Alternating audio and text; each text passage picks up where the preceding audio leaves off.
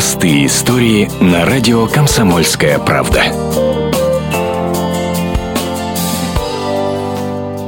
14-летний Антон Жуликов из Арамили всю свою жизнь провел на кровати в крошечной комнатушке. На одной стене нарисованное окно, за которым всегда лето, у другой — старенький телевизор. Рядом с мальчиком постоянно находится любимая бабушка Людмила Васильевна. Когда-то она спасла Антоше жизнь. Ребенка родила дочка Людмилы Васильевны. Уже в роддоме стало ясно, что Антон тяжело болен. У него диагностировали детский церебральный паралич. У родителей сразу пропал интерес к сынишке. Отец тут же ушел из семьи, а нерадивая мама стала ходить с младенцем на пьянке. Его бабушке Людмиле Васильевне на тот момент было 60 лет. Взять под опеку младенца-инвалида было непросто. Однако, едва увидев улыбчивого мальчонку, женщина поняла, отдать его в приют она не позволит. Специалисты, которые приходили домой, добились, чтобы мальчик научился держать голову, сидеть и даже управлять руками. Но значительных улучшений у ребенка до сих пор нет. Иногда вот как приступа бывает, ба-ба-ба-ба-ба-ба, вот угу. баба может говорить. Баба и все, больше ничего. Но если пить хочет, вот так, угу. пить просит. Бабушка старается баловать Антона. Любимое его лакомство – фрукты. Киви покупаю, нравится. Мелко-мелко делаю и маленечко туда сахарочку.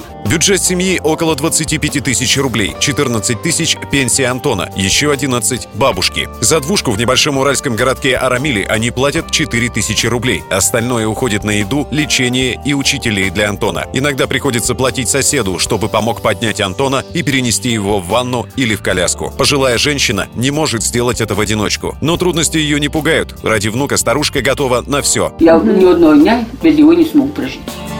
Простые истории на радио «Комсомольская правда».